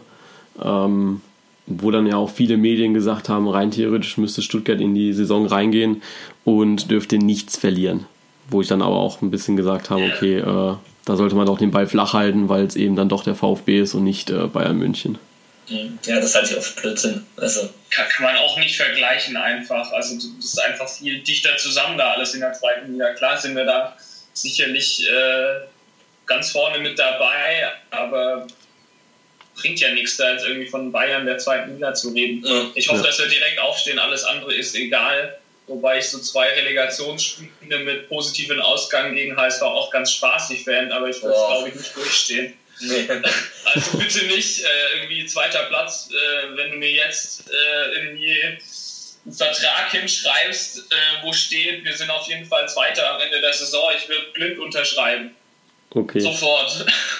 Definitiv. Gut, dann gehen wir jetzt mal von diesem positiven Fall aus, dass der VfB aufsteigen sollte. Also am Ende der Saison mindestens Zweiter. Und dann geht es in Richtung erste Bundesliga. Ähm, da gibt es so drei Szenarien, wie die Saison ablaufen könnte. Einmal könnte man so überfliegermäßig in die Saison starten wie RB Leipzig, also Platz 2 Champions League oder mindestens Europapokal. Ähm, der zweite Fall wäre so eine solide Saison gegen den, wie der SC Freiburg es momentan macht. Also äh, mittlerer Tabellenplatz, guter Abstand nach unten, nach oben eine Option, muss aber nicht sein. Ähm, genau. Und das letzte wäre natürlich so Abstiegskampf à la Ingolstadt. man steht unten drinne, man kommt aber nur schwer wieder raus. Was ist da für euch am wahrscheinlichsten? Also ich glaube eher, soll, soll ich da anfangen? Ja. Ja, ja, gern. Also ich glaube, da ist am realistischen eigentlich die, die zweite Option. Ähm, dass der VfB ähm, so eine Saison wie Leipzig hinlegt, das kann ich mir nicht vorstellen. Dazu fehlt dem VfB das Geld. Ähm, und auch, ähm, ja, keine Ahnung, also dazu ist auch zu stark können wir die Mannschaft nicht verstärken, als dass wir gleich da oben angreifen, weil dazu sind einfach die Plätze oben zu fest zementiert. Ähm, ich glaube nicht, dass wir wieder in den Abstiegskampf geraten, ähm, weil die erste Saison für den Aufsteiger normalerweise die leichtere ist, ähm, mit Ausnahmen, die die Regel bestätigen natürlich. Also es gab ja so Vereine wie Ulm oder Paderborn, ähm, die so schlecht waren, oder Fürth beispielsweise, mhm. die so schlecht waren, dass, in, äh, äh, dass sie direkt wieder abgestiegen sind. Aber normalerweise bleibst du ja im ersten Jahr erstmal drin, so wie Darmstadt. Und dann ist halt das zweite Jahr das Entscheidende, wo sich die, ähm, wo sich die Gegner dann schon auf deine Spielweise und auf die Spieler, die du hast, eingestellt haben, wo du nicht mehr unterschätzt wirst ähm, wo du das dann auch wesentlich schwerer hast, weil dann natürlich die Stars deiner Aufstiegssaison irgendwie weggekauft äh, werden. Es ist der VfB natürlich aber auch kein klassischer Aufsteiger, ähm, so wie Fürth beispielsweise, äh, die noch keiner vorher so, so richtig kannte. Ähm, oder auch Karlsruhe in seiner, in seiner ersten Aufstiegssaison, die haben ja, standen ja zeitweise sogar vor dem VfB, ähm, als, äh, als sie aufgestiegen waren. Ähm, weil wir natürlich schon alter Bekannter sind einfach in der Liga. Also ich kann mir schon vorstellen, dass wenn wir aufsteigen, dass es ein solider Mittelfeldplatz wird. Ich hätte auch nichts dagegen, wenn wir, wenn wir mal eine Saison hätten, wo ich Anfang April äh, nicht mehr ständig äh, Herzrasen bekomme, wenn ich VfB-Spiel gucke. Das hatten wir jetzt, glaube ich, seit, ich weiß nicht, wann es das letzte Mal war, dass wir einfach mal im gesicherten Mittelfeld äh, irgendwo rum, rumgedümpelt sind. Ähm, also insofern für meine Nerven würde ich mich bitte über, eine, über so eine Saison freuen äh, 10. Platz, 9. Platz gerne. Okay, würde ich auch so unterschreiben. Also für mich wäre so auch äh, Freiburg das Realistischste. Ähm, wie seht ihr den VfB langfristig? Also wenn sie jetzt aufsteigen sollten, ich glaube, wir sollten mal vom positiven Fall ausgehen, ähm, wenn sie aufsteigen sollten, wo geht es dann langfristig hin? Klar, erste Saison sollte dann solide sein, zweite Saison gleich oder noch besser. Was denkt ihr, was ist so der Maßstab, den sich der VfB langfristig auch setzen sollte, dann in der ersten Liga? Extrem schwer zu sagen, finde ich. Also es hängt ganz arg davon ab, äh, wie es finanziell aussieht, glaube ich, wie viel Glück man auch auf dem Transfermarkt einfach hat. Es wird einiges davon abhängen, ob man denn wirklich ausgliedert oder nicht, glaube ich. Also ich meine, es ist dann halt eine einmal oder es wäre dann äh, eine einmalige Finanzspritze. Ähm, ja, kann, kann gut sein, kann äh, schlecht sein. Ähm, gibt es ja durchaus geteilte Meinungen mhm. äh, dazu. Ich äh, denke, es wäre ganz gut, wenn man äh, versucht, sich erstmal im Mittelfeld der Liga zu etablieren. Ich meine, es ist immer schwierig, dann so Ziele auszugeben. Ich meine, man will, glaube ich, immer das Maximale, aber ich ähm, kann mir nicht vorstellen, dass wir in zwei oder drei Jahren wieder ähm, in der Europa League oder so spielen.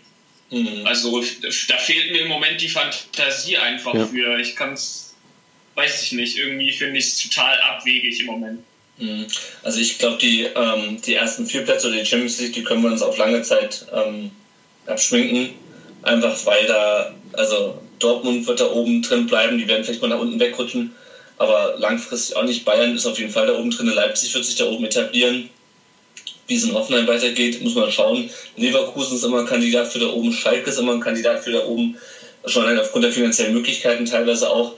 Ähm, und also mir wäre es am liebsten, wenn der VfB so mittelfristig erstmal so ein bisschen wie, äh, wie Köln wird, mhm. ähm, sich nämlich vernünftig, solide geführt im, in der oberen Tabellenhälfte bewegt ähm, und vielleicht mal, ähm, vielleicht mal Platz 6 schafft, vielleicht, vielleicht mal Platz 5 also vielleicht mal so Ausreißer nach oben in, in UEFA Cup. Ähm, das würde mir schon reichen und das sehe ich auch als, als realistisch an, wenn man es klug anstellt. Also auch mit der auch mit der Ausgliederung, auch mit der einmaligen Finanzspritze wird der VfB sich, glaube ich, nicht dauerhaft in der Champions League etablieren. Also das ist meine Meinung jetzt, weil ähm, selbst mit einer einmaligen Finanzspritze hast du nicht die gleichen Möglichkeiten wie Bayern, wie Dortmund, wie Leipzig. Äh, also Leipzig ist nochmal ein Sonderfall, weil die ja die Summe, die wir einmal kriegen, die kriegen die ja theoretisch jedes Jahr zur Verfügung gestellt. Oder sagen wir mal, bei denen ist, kann das Geld nicht so weg sein, wie es bei uns weg sein kann, wenn wir es ausgegeben haben, es sei denn, wir klären nochmal aus. Ja. Ähm, wie das dann natürlich irgendwann aussieht, wenn ähm, 50 plus 1 irgendwann wegfallen wird, das können wir, glaube ich, alle nicht sagen. Ähm, wie, ob es dann zum Wettrüsten kommt in der Liga oder keine Ahnung. Aber solange 50 plus 1 noch bestehen bleibt und der VfB ähm, sich nicht mit mehr als 50 Prozent an Investor verkaufen kann, glaube ich, wird es irgendwas zwischen Platz 9 und maximal Platz 5 werden für den VfB mittelfristig.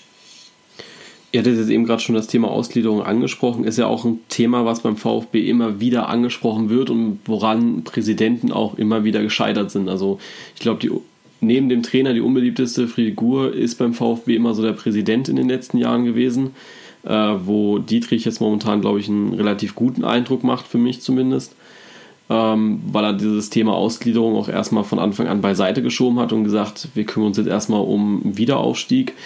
Ähm, an sich finde ich das Thema Ausgliederung gar nicht so schlecht, weil ich finde, der VfB nutzt so diese regionalen Möglichkeiten so drumherum einfach äh, relativ wenig. Äh, wenn man einfach sieht, was für Geldgeber drumherum sind. Klar, Porsche, äh, Mercedes und äh, NBW und Kercher und sowas ist alles da irgendwie. Aber ich finde, dass mit einer Ausgliederung würde man nochmal äh, ein bisschen mehr dafür tun, dass eben noch mehr Geld reinkommt, um sich dann eben auch gleichzustellen mit anderen Mannschaften. Äh, ja. Was mir bei da immer nicht klar ist, ist äh, bei einem Sponsoring-Vertrag, ähm, also ja, es ist ein, du hast einen Sponsor einfach. Ähm, wenn du ausgliederst und dann ähm, Porsche oder Mercedes ankommt und Anteile kauft, ähm, dann kriegen die ja theoretisch was zurück sozusagen. Also soll jetzt nicht negativ aufgefasst werden, ist ja dann ganz gut für die. Hm, aber dann ist das halt so ein extremes Business dann so ungefähr. Und ich äh, kapiere dann aber auch nicht, also wir, wir verkaufen zum Beispiel 25 Prozent äh, mhm. unserer Anteile, dann haben wir schön hier 25 Prozent die Kohle eingenommen. Ähm, aber wie geht es denn dann weiter? Für mich ist das irgendwie nicht zielführend. Also ich verkaufe 25% von mir, wir brechen dann theoretisch auch 25% der Einnahmen weg, weil die ja abgeführt werden.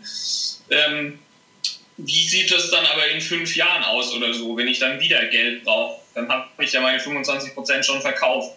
Gibt es dann irgendwie Kapitalerhöhung? Also ich, mir fehlt da vielleicht auch einfach das BWL-Wissen oder wie auch immer. Aber ich bis jetzt konnte mir vom VfB einfach noch nie jemand klar aufzeigen, wie viel oder wie zukunftsweisend das ganze Konzept so ist. Also wie geht es mhm. denn weiter in drei, vier Jahren zum Beispiel? Das ist so ein bisschen, was mich daran stört.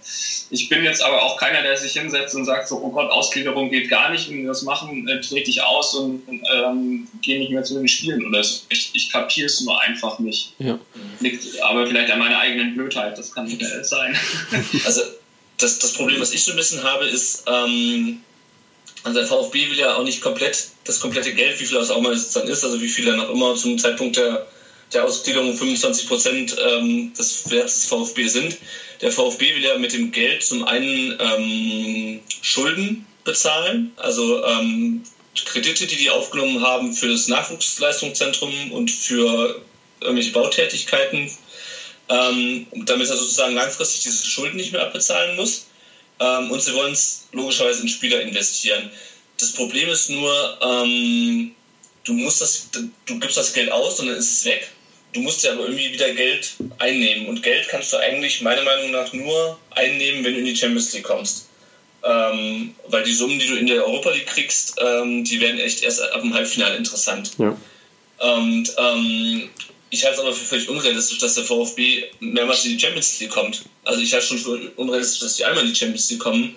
Ähm, gerade weil man halt mit, mit Vereinen konkurriert, die entweder ein riesiges Festgeldkonto haben, wie Bayern und ich nehme an Dortmund mittlerweile auch, ja. oder Mannschaften, die ähm, nicht eine einmalige Finanzspritze kommen, bekommen, sondern eine jährliche Finanzspritze, wie ähm, VW, die hat sich eben noch, also wie äh, Wolfsburg, die hat sich eben noch vergessen, die zwar jetzt immer noch weniger bekommen, also in Zukunft weniger bekommen werden als in der Vergangenheit, aber immer noch regelmäßig einen riesigen Betrag bekommen. Hoffenheim, Leipzig ähm, und wer weiß, was da noch so nachkommt, Mannschaften und das, da kannst du mit einer einmaligen Finanzspritze einfach nicht mithalten. Ja. Und deswegen sehe ich irgendwie den Sinn darin nicht. Ich meine, klar, man kann jetzt von Mitbestimmung reden.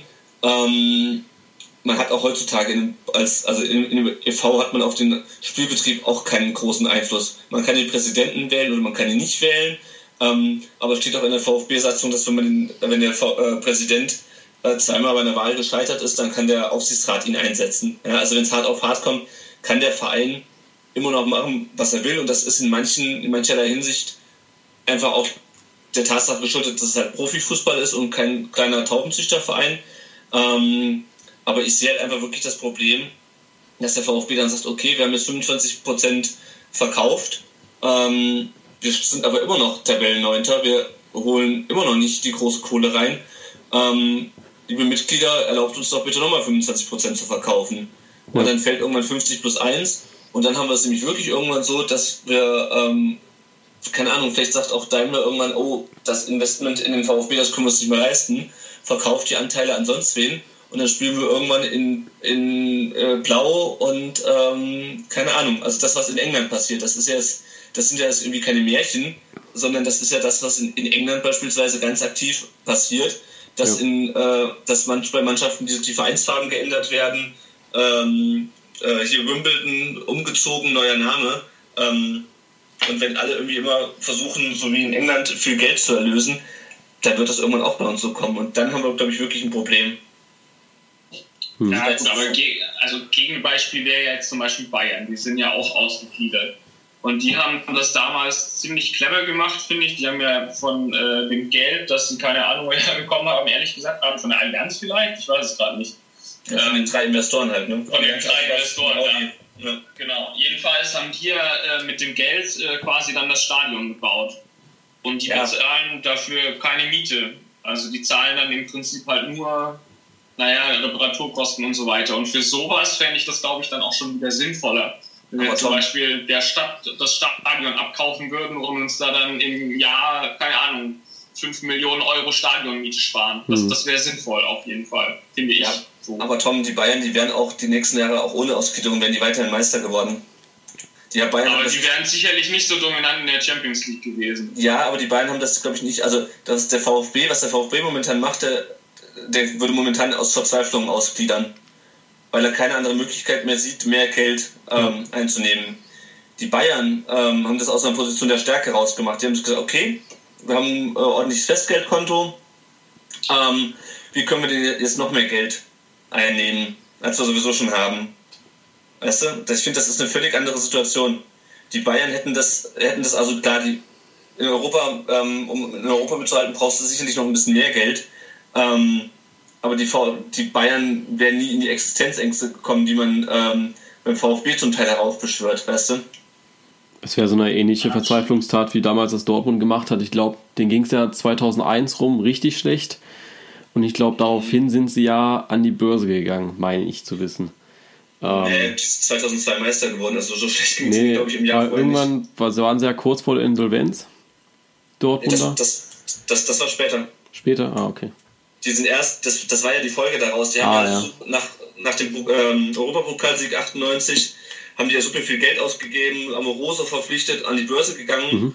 Ähm, und dann ist denen das irgendwann ähm, 2004, 2005 alles auf die Füße gefallen. Ähm, da, da waren sie dann fast insolvent. Ja. Das war praktisch eine Folge des Börsengangs so ein bisschen. Genau. Oder sagen wir mal der, des risikobehafteten und der risikobehafteten Unternehmensführung, sag ich mal um das Thema so ein bisschen abzuschließen, ähm, habe ich jetzt rausgehört, dass ihr euch auch so ein bisschen mehr Klarheit vom Verein wünscht, also was die mit dieser Auslegung auch wirklich erreichen möchten. Also ich bin jetzt äh, kein Mitglied oder so und ich bin auch, äh, ich sage jetzt mal, mir ist es relativ egal, ob sie ausgliedern oder nicht. Ich fände es eigentlich eine gute Sache, wenn sie es tun würden, um es einfach auch modern zu halten, äh, weil ich glaube, der EV hat ähm, ja wenig Zukunft, äh, auch in Deutschland bald. Ähm, Ihr wünscht euch da mehr Klarheit auch vom Verein, was sie damit machen möchten, wie genau sie es machen möchten und was die Sponsoren genau dafür bekommen. Ja, das auf jeden Fall. Ja. Und was halt der Plan B ist. Also, ne, es ist ja immer noch eine Mitgliederentscheidung, was passiert, wenn es äh, nicht. Also, wenn die Mitglieder dem nicht zustimmen, es braucht immer eine Dreiviertelmehrheit, um die, um die Satzung zu ändern. Mhm. Ähm, was, was dann? Die müssen ja noch einen Plan B in der Tasche haben, wie sie die nächsten Jahre gestalten wollen. Und wie gesagt, was ist, wenn das Geld nicht ausreicht? Um sich oben zu etablieren. Ob man dann weiter wuchtet oder ob man dann sagt, okay, wir müssen mehr Anteile verkaufen. Das würde ich halt gerne vom VfB wissen, aber da, das will einem irgendwie bisher so keiner so richtig sagen, ähm, weil sie es wahrscheinlich auch selber nicht wissen und weil sie sagt, sagen, naja, vertraut uns bitte, wir machen es auf jeden Fall besser als äh, Dutt und Bobic in der Vergangenheit, aber ja. Das sind einfach meine, so meine Bedenken, die ich, die ich habe. Ja. Gut. Ähm, dann lass uns das Thema abschließen. Und dann kommen wir zu einer Zuschauerfrage, beziehungsweise einer Frage, die ich auch immer mal wieder im äh, sozialen Netz lese, also Instagram und Facebook. Ähm, der Fall Maxim. Ähm, Didavi ist im Sommer gegangen, das stand ja auch relativ äh, früh fest, dann auch in der letzten Saison, äh, dass er zum VfL Wolfsburg wechseln wird. Dann war für Maxim natürlich so der Durchbruch eigentlich, kriegt die Nummer 10, äh, Stammplatzgarantie war ihm, ich sag mal, unter der Hand schon gesichert zumindest in den Köpfen der Fans. Und dann hat er ordentlich einen auf die Nase bekommen, weil er schon unter Lukai nicht äh, regelmäßig gespielt hat. Und jetzt unter äh, Hannes Wolf spielt er so gut wie gar keine Rolle mehr. Was denkt ihr, wo liegt es da oder woran liegt es bei ihm gerade, dass es einfach gar nicht läuft? Also ich habe da so ein ähm, ich weiß nicht, ob äh, dir der VfB taktisch was sagt. Das ist so ein Taktikblock, der mhm. sich ähm, mit dem VfB beschäftigt. Ich glaube, der heißt auch Jonas, der das macht, ne? Lennart? Ja, ja. genau. Ja. Äh, und der Jonas beschäftigt sich eben ähm, ja, dort taktisch mit dem VfB, ist okay. auch ähm, für die Stuttgarter Nachrichten und Zeitungen, glaube ich, beides unterwegs und ähm, macht da immer die, ähm, ja, die, die äh, taktische Nachbereitung von Spielen. Und äh, der hat am 4. Dezember auf seinem Blog ähm, ja, eine Analyse letztendlich über Maxim gemacht. Äh, ich kann dir das gerade mal hier in Skype kopieren und du kannst es vielleicht auch äh, mhm. den Zuhörern in die Shownotes packen. Und ähm, der hat sich das ein bisschen angeguckt und ähm, kommt dann eigentlich auch zu dem Schluss, dass es eine taktische Geschichte ist bei Maxim, dass äh, er einfach nicht mehr so richtig ins System zu uns passt. Ähm, warum genau, stehe ich irgendwie taktisch auch nicht, weil ich taktisch habe ich es nicht so viel, nicht so drauf. Mhm. Aber ähm, es ist ja auch so, dass äh, jetzt unter Wolf, äh, das ist nicht der erste Trainer, der nicht auf Maxim setzt. Und ähm, ich glaube, Maxim ist einer, der an sich recht viele Freiheiten braucht und ähm, sich mannschaftstaktisch dann, glaube ich, manchmal einfach merkwürdig verhält. Das ist so jetzt mal laienmäßig mein, mein Eindruck davon. Und ich glaube, das passt den Trainern einfach nicht. Und ich habe den Eindruck, dass er genau deswegen dann draußen auf der Bank sitzt. Mhm. Weil er sich einfach falsch verhält, teilweise, und das irgendwie immer noch nicht hingekriegt hat. Also ich glaube, defensiv äh, Verhalten ist äh, mehr oder weniger ein Problem. Und ähm, ja, also ähm, Wolf hat da dann im November auch mal in der Pressekonferenz ein längeres Zitat gesagt, das ist jetzt nicht komplett vorlesen äh, ja. will. Aber ähm, er geht im Prinzip auch darauf ein, dass er Alex super findet. Ähm, der hält sich gut, aber eben nicht in allen Phasen des Spiels. Und das ist so, glaube ich, das, woran es hakt. Dass er dann einfach in, in äh, sei es in der Defensivbewegung oder was, das weiß ich nicht genau, aber ich glaube, er hat irgendwo einfach ein krasses taktisches Defizit, was Trainern oder ja, was, was die komplett zu Weißglut bringt. Und das ist, glaube ich, warum Maxim nicht spielt. Und natürlich auch der Fakt, dass wir ähm, offensichtlich dann einfach andere Spieler im Kader haben, die es offensichtlich besser können. Also ich glaube, äh, Wolf ist jetzt auch keiner, der irgendwie äh, Maxim auf die Bank setzt, äh, einfach nur, weil er Bock drauf hat, sondern ich glaube einfach, er hat auch extrem gute Alternativen, die es augenscheinlich besser machen. Mhm die Sache ist halt auch, Maxim ist halt kein Flügelspieler. Maxim ist so der klassische Zehner, finde ich, der halt in der Mitte einen klugen Pass spielt, Bälle verteilt. Und ähm, den haben wir halt nicht äh, in dem System, was das Wolf spielt. Der setzt halt auf irgendwie ähm, zwei Defensive manchmal, setzt auf jeden Fall immer auf Flügelspieler. Ähm, aber wenn, dann hat er mal irgendwie, keine Ahnung, oder spielt mit zwei Stürmern, aber du hast nicht diesen eher statischen, ähm, eher so die Bälle verteilen mit Überblick Spieler in der Mitte, so wie das Maxim meiner Meinung nach einer ist. Hm. Also wo Maxim wirklich glänzt, ist irgendwie ähm, hinter den Stürmern zu stehen und die Bälle halt in die, in die Schnittstelle zu spielen. Oder mal, wie es am ersten Spieltag gegen St. Pauli getan hat, äh, den Ball aus der Mitte nehmen und ihn irgendwie ähm, reinkloppen. Ähm, und der passt einfach nicht in das System von, ähm, von, von, Wolf rein. Ähm, was natürlich ein bisschen bitter für ihn ist, weil er, wie Thomas gerade schon oder wie du es gerade schon gesagt hast, ähm, er hat immer so ein bisschen drunter gelitten, dass halt, äh, dass er Daniel Didavi da war und der stärker eingeschätzt wurde und wohl auch war. Ähm, man hat ein paar Mal mit den beiden zusammen versucht, das hat nicht funktioniert. Ähm, dann war äh, Didavi weg, er hat endlich die 10 bekommen ähm, und hat dann aber immer, wenn er die Möglichkeit gehabt hat, ähm, halt die Chance auch nicht genutzt, also auch, oder auch wenn die Davi mal verletzt hat, er war ja lang genug auch verletzt, er hat nie die Chance ergriffen, ähm, sich mal seine Qualitäten mal zu zeigen, so richtig, so richtig mal einen rauszuhauen ähm, und irgendwie äh, dem Trainer zu signalisieren und den verschiedenen Trainern zu signalisieren, dass er offensichtlich unverzichtbar ist. Und ich meine, wie gesagt, er hat kaum gespielt. Ähm, und wir waren trotzdem nach, nach 13 Spielen relativ komfortabel Tabellenführer. Ja. Und nach der letzten Saison hatte ich eigentlich, ähm, nachdem die Davi schon weg war, habe ich inständig gehofft, dass er bleibt. Ähm, und mittlerweile muss ich sagen, ähm, führt, glaube ich, kein Weg äh, dran vorbei, dass er, dass er geht. Und ich glaube auch, es wäre selbst in der ersten Liga für den VfB kein Verlust, ähm, weil er zum einen ins Spielsystem passt und weil er zum anderen auch, ja, defensiv arbeitet er nicht genug. Ich glaube halt, das ist ein Spieler, der sehr viel Vertrauen braucht ähm, und sehr viel Einsatzzeit. Und das kriegt er halt beim VfB einfach nicht. Und das finde ich auch gut so, dass Spieler nicht mehr unbedingt ähm, eine Stammplatzgarantie haben, egal wie sie spielen, ja. wie das beispielsweise in der letzten Saison der Fall war. Ähm, ja, und so schade es eigentlich ist, weil ich ihn eigentlich hoch veranlagt halte, aber ich glaube nicht, dass der, ich gehe davon aus, dass der nach der Saison jetzt weg ist. Und das ist, glaube ich, auch für beide Seiten das Beste. Ja, Maxim definiert sich auch sehr über die Einzelaktion. Also gerade wenn er glänzt und was dann halt auch alle bewundern, sind ja einfach ja, seine Einzelaktionen. Also sowas gegen St. Pauli, da hat kein Mannschaftsmitglied irgendwie mitgeholfen, außer dass äh, Terodde in der Mitte vielleicht nochmal zwei, äh, zwei Abwehrspieler an sich gebunden hat. Aber sonst ähm, kommt da ja auch nicht viel von Maxim, also wenn er spielt. Ja. Deswegen äh, finde ich das jetzt eigentlich auch kein, äh, ich sag mal, großen Verlust, dass er, dass er nicht spielt und wenn er dann geht, dann äh, soll es leider so sein. Wobei ich glaube, dass der VfB den Abgang relativ gut kompensieren kann, äh, wenn so die Achse beibehält. Sorry, ich habe es ja tatsächlich gar nicht verstanden so richtig, warum er jetzt nochmal clean geblieben ist. Also ich meine, klar, am Anfang unter Lukai dachte man wahrscheinlich noch irgendwie, er, ähm, er passt oder so. Ja. Jetzt unter Wolf, ja okay, wahrscheinlich hat er im Winter dann tatsächlich nichts gefunden oder so, aber ich bin mir relativ sicher, wenn Wolf bleibt im Sommer, und das äh, gehe ich äh, zu 99,9% davon aus, dann ist Maxim hundertprozentig weg. Also und ich glaube, ja. das äh, tut ihm sogar ganz gut. Ich glaube, wenn du den irgendwo anders äh, in passendes System steckst, dann, dann läuft das auf jeden Fall. Ob das das Erstliganiveau ist, weiß ich ehrlich gesagt nicht genau. Mhm.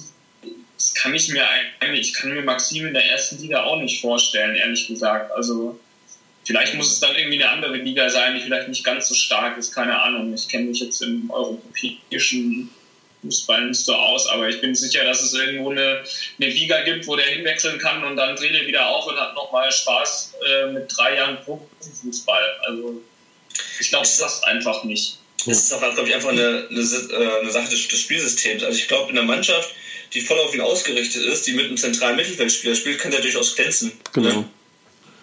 Aber halt nicht bei uns. Also ich kann mir schon vorstellen, dass du irgendwo in der Bundesliga unterkommt. Keine Ahnung. aber ich, ich weiß nicht, ob du dein Spiel halt voll auf Maxim auslegen willst. Ich glaube, das ist so ein bisschen out of, of, out of date oder so. Also Gibt es ja. das heutzutage noch? Äh, wer, wer, hat denn in der ersten Liga sein System auf einen Zehner ausgerichtet? Ähm, Gibt es da noch eine Mannschaft? Ich weiß es. Also ich bin zurzeit extrem weit weg von der Bundesliga, mhm. aber taktisch jetzt gar nicht. Also klar, die Bayern, die, wenn Lewandowski spielt, ist auf Lewandowski ausgerichtet irgendwie, dass der in der Spitze als letzte Konsequenz den Ball kriegt. Natürlich, äh, Dortmund macht es ähnlich mit Aubameyang, aber die zwei haben halt auch die Klasse dafür, um, äh, ich sag mal, aus unmöglichen Situationen ohne nochmal einen Pass zu spielen, sich dann halt äh, noch das Tor zu erspielen oder so. Aber ansonsten fällt das sind aber jetzt auch Stürmer. Also Modest, also ja. Gibt es die klassische 10? Gibt es irgendwie doch nicht mehr. Nee, gibt es gar nicht mehr. Also stellt auch keiner das, das mehr wirklich auf. Das ist halt leider ja. zu viel. Ja. Wobei er ja am Anfang immer über die Flügel kam. Also da war er ja eher so linker Mittelfeldspieler, meine ich. Oder linker Flügel zumindest. Er war nie direkt die 10. am Anfang ja, der Saison. Das, das ja, aber eben, weil wir halt auf der 10 den, den Didavi hatten. Und, ähm, nee, ich meine diese Saison. Also schon so, äh, so St. Pauli, Düsseldorf und so weiter. Da war er linker Mittelfeldspieler, meine ich. Ja, aber es hat halt auch nicht viel gebracht. Ja. Also, das, also klar, das Tor gegen St. Pauli. Ähm, aber ansonsten hat er halt auf der Position nicht so viel gebracht, wie, weil er halt, er ist halt nicht, nicht so schnell. Er ist kein, ja. er ist kein Manet, er ist kein Asano. Ähm, denen vielleicht zum, seine, seine Ballsicherheit ähm, teilweise ähm, noch gut tun würde. Aber so wie, so wie äh, Wolf spielen will, da passt das einfach nicht. Passt deshalb, also Özcan ist ja auch so ein klassischer Zehner für mich eigentlich. Ähm, ist er deswegen auch so ein bisschen rausgerutscht aus der Mannschaft? Also Özcan hat ja auch öfter gespielt unter Lukai, hatte dann unter Wolf noch so, ich sag mal, diesen Welpenschutz, den er hatte, weil er gut gespielt hat unter Lukai. Und jetzt ist es dann ja auch schon wieder weniger geworden. Kann man das so ein bisschen auch auf äh, Becker Özcan übertragen? Äh, das steht interessanterweise in diesem äh, Blog. Echt? Ähm, genau, dass er, ähm, also dass Maxim dann oft äh, vorge also dass Maxim eigentlich besser dann in der Ballbehauptung sein müsste, ähm, als er eigentlich ist. Und äh, Berkay Özcan ist das halt nun mal im Vergleich zu Maxim mhm. anscheinend. Also er, er, sagt Jonas in dem Blog da und, und deswegen äh, sieht er Özcan da klar vor Maxim. Also ich hätte das auch nicht für möglich gehalten, aber ähm, ja. also äh, nichts gegen Özcan, ich finde ihn eigentlich auch ganz gut, aber ich hätte jetzt so rein vom Gefühl her, äh, hätte ich gesagt, Maxim ist der bessere Spieler, aber das scheint ja jetzt nicht so zu sein. Und, ähm, ja. Gab es nicht auch ein Spiel in der Hinrunde, wo Özcan mal alleine als einzige Spitze vorne gespielt hat? Äh, immer nur später, glaube ich. Also nicht von Anfang an, wenn. Okay. Während, hat sich das irgendwie während des Spiels rauskristallisiert. Also da, wo okay. Ginzek noch nicht ganz fit war, äh, ist er ja. bestimmt immer, also ist er ja immer wieder gekommen für äh, Terodde. Mhm. Aber das äh, war, glaube ich, auch ja, die letzten 20 Minuten, wo man dann gesagt hat, äh, wir laufen das jetzt noch locker runter. Ja, nee, aber ich hatte irgendwie sowas in Erinnerung, dass er zumindest mal Teil des Spiels irgendwie dann vorne alleine stand und das auch überhaupt nicht funktioniert hat. Ja. Das war mhm. gar nicht so oft dabei. Gut, dann sind wir eigentlich soweit durch. Letzter Punkt bei mir ist, äh, habt ihr noch, wollt ihr noch irgendwas sagen zu meiner Community, beziehungsweise zu der Community, zu den Leuten, äh, die den Podcast hören? Noch ein paar nette Abschlussworte von euch. Äh, ja, auf jeden Fall vielen, vielen Dank äh, für, die, für die Einladung hier. Ähm, die Sendung heißt ja Bully Kompakt. Ich hoffe, dass wir auch äh, bald wieder äh, uns mit, mehr mit der Bundesliga beschäftigen können. Ähm, ja, falls VfB-Fans äh, unter den Zuhörern sind, ähm, könnt ihr gerne mal auch bei uns reinhören, unseren Blog lesen, unseren Podcast hören. Ja, Tom, möchtest du noch was Nettes sagen? Ich habe mehr Eigenwerbung betrieben, als was Nettes gesagt habe. Ja, ist super. Alle, ich, ich, kann mich nur anschließen. Danke für die Einladung, hat sehr viel Spaß gemacht. Ähm, ja, besucht uns mal. Ja, also ich kann euch auch nur wirklich sehr empfehlen. Ich habe jetzt die letzten Tage als Vorbereitung so eure Folgen geschaut, äh, gehört, nicht geschaut. Ähm, gehört beim Autofahren auf Arbeit immer wieder so ein bisschen. Äh, hat auf jeden Fall Spaß gemacht, ist sehr interessant. Deswegen kann ich euch nur weiterempfehlen. Ja, auch von mir herzlichen Dank, dass ihr der Einladung gefolgt seid und gerne wieder von meiner Seite aus. Auf jeden Fall. Gerne. Gut.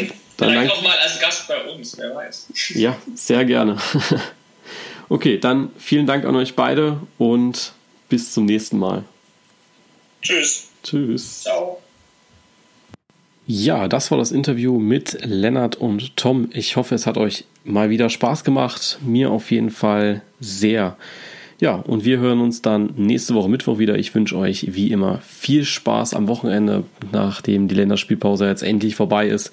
Steht jetzt wieder Bundesliga an und ja, euch viel Spaß und bis dann.